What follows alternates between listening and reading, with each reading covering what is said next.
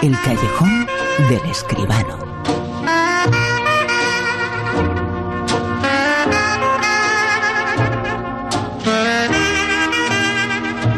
La vida, la vida misma es lo que nos eh, presenta y nos ofrece el cine, la gran pantalla. Hoy hablamos, eh, como siempre, aquí de cine con José Manuel Escribano en su callejón.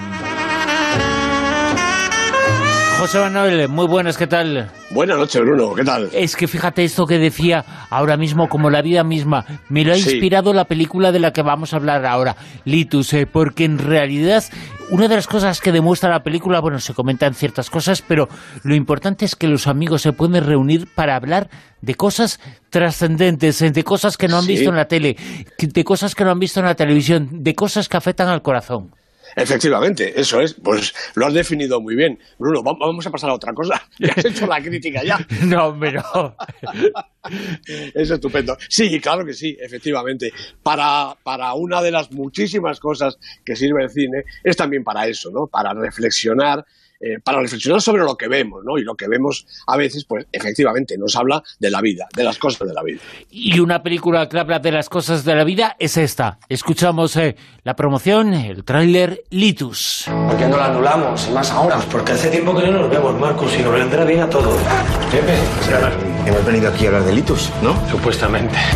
Me gustaría compartir con vosotros una anécdota que creo que puede ser muy bonita. ¿Puedo? Claro, claro. El día que Litus se suicidó. Venga. Estamos aquí porque Litus me lo pidió. ¿Cómo? Encontré unos sobres con nuestros nombres. Y en el mío me pedía específicamente que nos las enseñara hasta pasado un tiempo. Como los amigos de Peter. ¿Qué es eso? Que se reúnen muchos amigos, cuentan anécdotas. Peter está enfermo, no está muerto. Sería lo mismo si Litus nos hubiera dicho que se iba a suicidar. ¿Has invitado a mi ex? ¿Quién es tu ex? Marco. Te lo digo en latín. Su es mi ex. ¿Puedo pasar? Está echándote yo aquí y fíjate. Podría haber sido un accidente, Tony. Una persona que está bien no hace lo que él hizo. No me pude despedir de ti. Te hubiera gustado despedirte de si te hubieran dejado. Y ahora está muerto. Y no sabemos cómo era, ¿verdad? Pues porque... porque Y atención, porque la música es de un grande entre los grandes, de Iván eh, Ferreiro. Litus Exacto. eh, es eh, la película española de la que hablamos hoy. Litus eh, nos dice y nos transmite José Manuel. Pues mira, la película la ha dirigido Dani de la Orden, la producción es de Eduardo Campoy y Adolfo Blanco, el guion de Marta Buchaca, de una obra de teatro suya precisamente, junto con Dani de la Orden, y los protagonistas, voy a decir los seis, porque los seis tienen la misma importancia, Adrián Lastra, Miquel Fernández, Belén Cuesta, Kim Gutiérrez, Alex García y Marta Nieto. Bueno, Dani de la Orden ha dirigido algunos documentales y cinco largos, entre ellos El Pregón, con intérpretes de la talla de Andreu Buenafuente y Berto Romero, y El mejor verano de mi vida, protagonizada por Leo Harlem, ese señor que hace monólogos y que como actor me parece pues muy buena persona. Bueno, todo sea por la taquilla. Ahora, sin embargo, Dani de la Orden se ha rodeado de un grupo de profesionales treintañeros que hacen esta película mucho más interesante, aunque también con mucha más dosis de riesgo. Son seis y serían siete si no fuera porque del séptimo solo sabemos que es el litus que da nombre a la película y que en la primera secuencia alcanzamos a ver cómo arranca su coche y lo estrella contra una pared, con él dentro, claro. Mm, Esto no es un spoiler, como se dice ahora, como tampoco el tráiler, porque aquí empieza la película con el suicidio de Litus. Y bueno, su hermano, sus cuatro amigos más cercanos y su novia se reúnen pues unas semanas después para darle un homenaje póstumo, pero homenaje sincero y sentido, por lo menos al principio. Eh, Tony, Laia, Pablo, Marcos, Pepe y Su van apareciendo paulatinamente hasta estar los seis en la misma casa, casi en la misma habitación. Y en torno al recuerdo de Litus, a sus últimos días y palabras, y también posiblemente a sus últimas letras dirigidas a los presentes, se va desarrollando un intenso docudrama en el que cada uno se define a sí mismo tanto como en relación con los demás. Hay alguna sorpresa, alguna revelación e incluso alguna presencia no totalmente deseada por alguno. Pero en fin, ahí están todos. Pablo, quizá el más dolorido, Marcos, abrumado por su situación sentimental, Tony y Laia, una improbable nueva pareja, Pepe, obligatoriamente agradecido, y Su, la ex de Marcos, que llega para complicárselo un poquito. Bueno, todos van y vienen delante de la cámara compartiendo protagonismo. Ninguno destaca sobremanera por encima de los demás y cada historia encaja perfectamente en el retrato general. Eso quiere decir que hay un buen guion, lo que hace que la historia tenga interés, desde luego mucho más que las dos tonterías que citaba al comienzo. Y también tiene buenos actores, de lo mejorcito de las últimas jornadas de nuestro cine. Alguno incluso es capaz de superar sus propios clichés, esos que en otros proyectos no se les ha exigido, ¿no? Y consiguen un tono francamente acertado. Y no es fácil en una obra en la que entran y salen, actúan y desaparecen alternativamente y puede ser complicado mantener la continuidad. También Dani de la Orden, el director, muestra la experiencia necesaria para organizar toda esta coreografía y que el ritmo no decaiga. La cámara va de primeros planos a planos generales, de una mirada a una sugerencia, de un personaje a otro y de una a otra habitación sin perder el pulso. Es un esfuerzo colectivo considerable y esto es lo más valorable de la película, que no será a lo mejor una obra maestra, pero que muestra una voluntad y una intención encomiables. Aquí nadie se esconde. Todos del primero al último dan el máximo de lo que son capaces. Bueno, por eso no es muy justo destacar a nadie, pero quiero resaltar para acabar el trabajo de King Gutiérrez, mejor que otras veces, y Marta Nieto, magnífica como siempre. King Gutiérrez, eh, que ganó en el Festival de, Málaga por su interpretación, eh, fue una de las películas eh, triunfadoras de ese Festival de Málaga. Una película que demuestra una de las grandes cosas a favor del cine español, y es que es capaz, porque en esta película lo hace, ¿no?, de mezclar magistralmente, porque se puede hacer, ¿no?, temas que rozan la comedia con temas eh, dramáticos. Por y se pueden mezclar ambas cosas, ¿no? Por supuesto, sobre todo tiene, yo creo, la virtud de mostrar precisamente el lado cómico de la tragedia, de la tragedia mm. humana, ¿no? ¿Cuántas veces las personas, pues con nuestros dramas, nos ponemos efectivamente al borde de la comedia, al borde de la risa? Y de esto tiene mucho esta película, en la que los protagonistas se retratan, como decía, cada uno a sí mismo y también en relación con los demás. Eso no es nada fácil, ¿eh? Litus, eh, su estreno es una noticia, pero hay muchas otras noticias y les comentamos ahora mismo.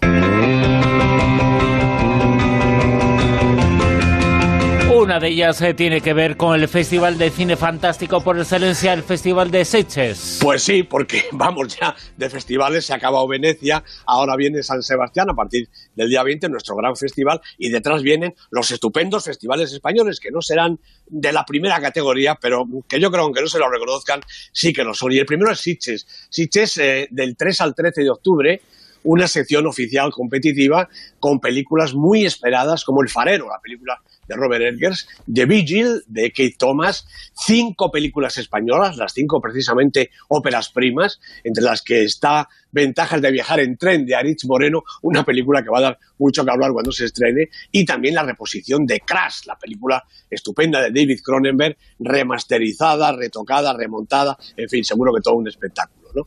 Y luego el terror italiano, que será el protagonista de la sección Brigadoon, con títulos de referencia como Every Blood End de Claudio Lacciani, además de que el director y guionista Pupi Abati recibirá el premio Nosferatu y que se homenajee también a dos figuras desaparecidas del cine español, el director madrileño José Luis Moreno y Jordi Grau, que fue profesor mío en la facultad precisamente y al que yo le he tenido siempre muchísimo cariño. Y a otro festival eh, que tenemos eh, que contar eh, muchas cosas. Hemos hablado del de Málaga.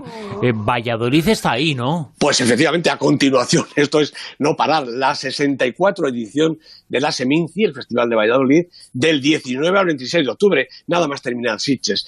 18 largometrajes va a haber en la sección oficial a concurso, de los que 13 serán europeos y 7 están dirigidos por mujeres. Me parece que esto es muy importante. Seis de ellas, además, debutantes.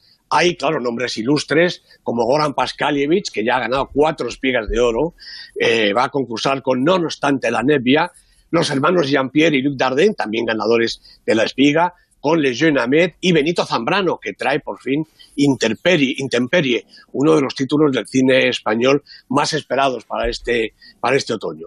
La película de los hermanos Dardenne, junto con A Tale of Three Sisters de Emin Alpert y And the We Dance de Levan Atkin, van a competir en los premios del cine europeo. En resumen, Valladolid apuesta este año por el nuevo cine y por las jóvenes directoras mm, dos elementos que en un festival que busca cada año un poquito su identidad me parecen realmente interesantes. Nombres ilustres en el Festival de Valladolid y títulos de películas ilustres en este Super 10. Vamos con la lista ya que nos sitúa en el puesto número 10. Pues aquí está este padre que dice que no hay más que uno. El padre lo ha dirigido y además lo ha interpretado Santiago Segura. Seis semanas en la lista, muy buena recaudación, pero ya va bajando, bajando. Muy buena recaudación. La semana pasada nos hablabas de 11 millones de euros. Sí, ¿eh? sí, sí, y está superando ya los 12 millones porque está haciendo casi, casi un millón de euros de recaudación por semana. Algo realmente importante.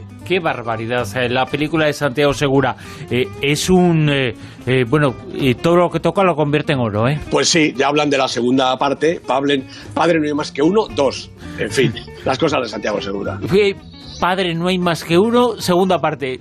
Un poco contradictorio, pero bueno. Puesto número 9. En el 9 se recupera Utoya, 22 de julio, una película estupenda de Eric Pope con Andreas Berchen, Alexander Holmes. Siete semanas con esta en el Super 10. Puesto número 8. Toy Story 4 de Josh Cooley, una película estupenda de animación, 12 semanas en la lista, manteniendo este puesto 8. En el 7. Baja un puestecito Objetivo Washington DC, la película de Ray Roman Bow, con esta pareja artística que ya forman Gerard Butler y Morgan Freeman, el protagonista de las anteriores ediciones de la historia más o menos parecida. Y esta semana en el puesto número 6. Pues otra película española, Quien a hierro mata, de Paco Plaza, con Luis Tosar de protagonista, María Vázquez, dos semanas en la lista, ha bajado un puestecito, pero todavía se mantiene bien. ¿Puesto número 5? Bueno, pues es la película de la semana, It, capítulo 2. Eh, hay quien dice que es mejor y más terrorífica que el It original. Puede ser que sí. La ha dirigido Andy Muschietti y los protagonistas son Jessica Chastain, James McAvoy, primera semana en la lista y, como digo, película de la semana. No podía faltar en esta lista. La ha ido a ver mucha gente, sobre todo por eso, pero en el puesto número 5, It, ello, ahí. Ahí, ahí. Puesto número 4. Yesterday, la película de Danny Boyle que homenajea a los Beatles y a todos los amantes de los Beatles. Es Super 10 de esta semana. 10 semanas en la lista y ha subido tres puestecitos. En el 3. Bueno, aquí sigue Cold War eh, semana número 49. La semana que viene, si todavía está, habrá que hacerle un homenaje especial porque 50 semanas en el Super 10 no lo ha conseguido hasta ahora ninguna película y me parece que ninguna lo va a conseguir después de esta. La verdad es que es eh, tremendo y espectacular. Cada semana nos eh, llama la atención. Esta será la última, decimos siempre eso. sí. que van a ser 49. Efectivamente, y como decíamos, gracias a esos exhibidores que creen en el cine y a los que les gusta el cine, no solo los billetes. En el 2. Dolor y Gloria de Pedro Almodóvar, nuestra gran película española de la temporada. 25 semanas en el Super 10, que tampoco es ninguna tontería, y sigue en este puesto 2. De ahí va a ser difícil que la pe. En el puesto número uno, en lo más alto. Pues en lo más alto y con una recaudación que supera ya también los 10 millones de euros, érase una vez en Hollywood la película, la última película de Quentin Tarantino, con Leo DiCaprio, con Brad Pitt, con Margot Robbins, una película, a mi entender, estupenda, cuatro semanas en el Super 10. La última de Tarantino, que es eh, la penúltima, dice él, en efecto, y es eh, la novena suya, ¿no? Eso es, la novena suya, dice que va a hacer 10, ya veremos si nos lo creemos. Eh, va a ser que no, ¿eh? Eso creo yo, que va a ser que no. Y, si no se la montamos como un final de la película suya y sale corriendo, ¿eh? Efectivamente, eso hacemos. José Manuel Esquivano, muchísimas gracias y la semana que viene en el Callejón te vemos otra vez. Hasta un luego. Abrazo, Bruno. Aquí estaremos. En Onda Cero, La Rosa de los Vientos.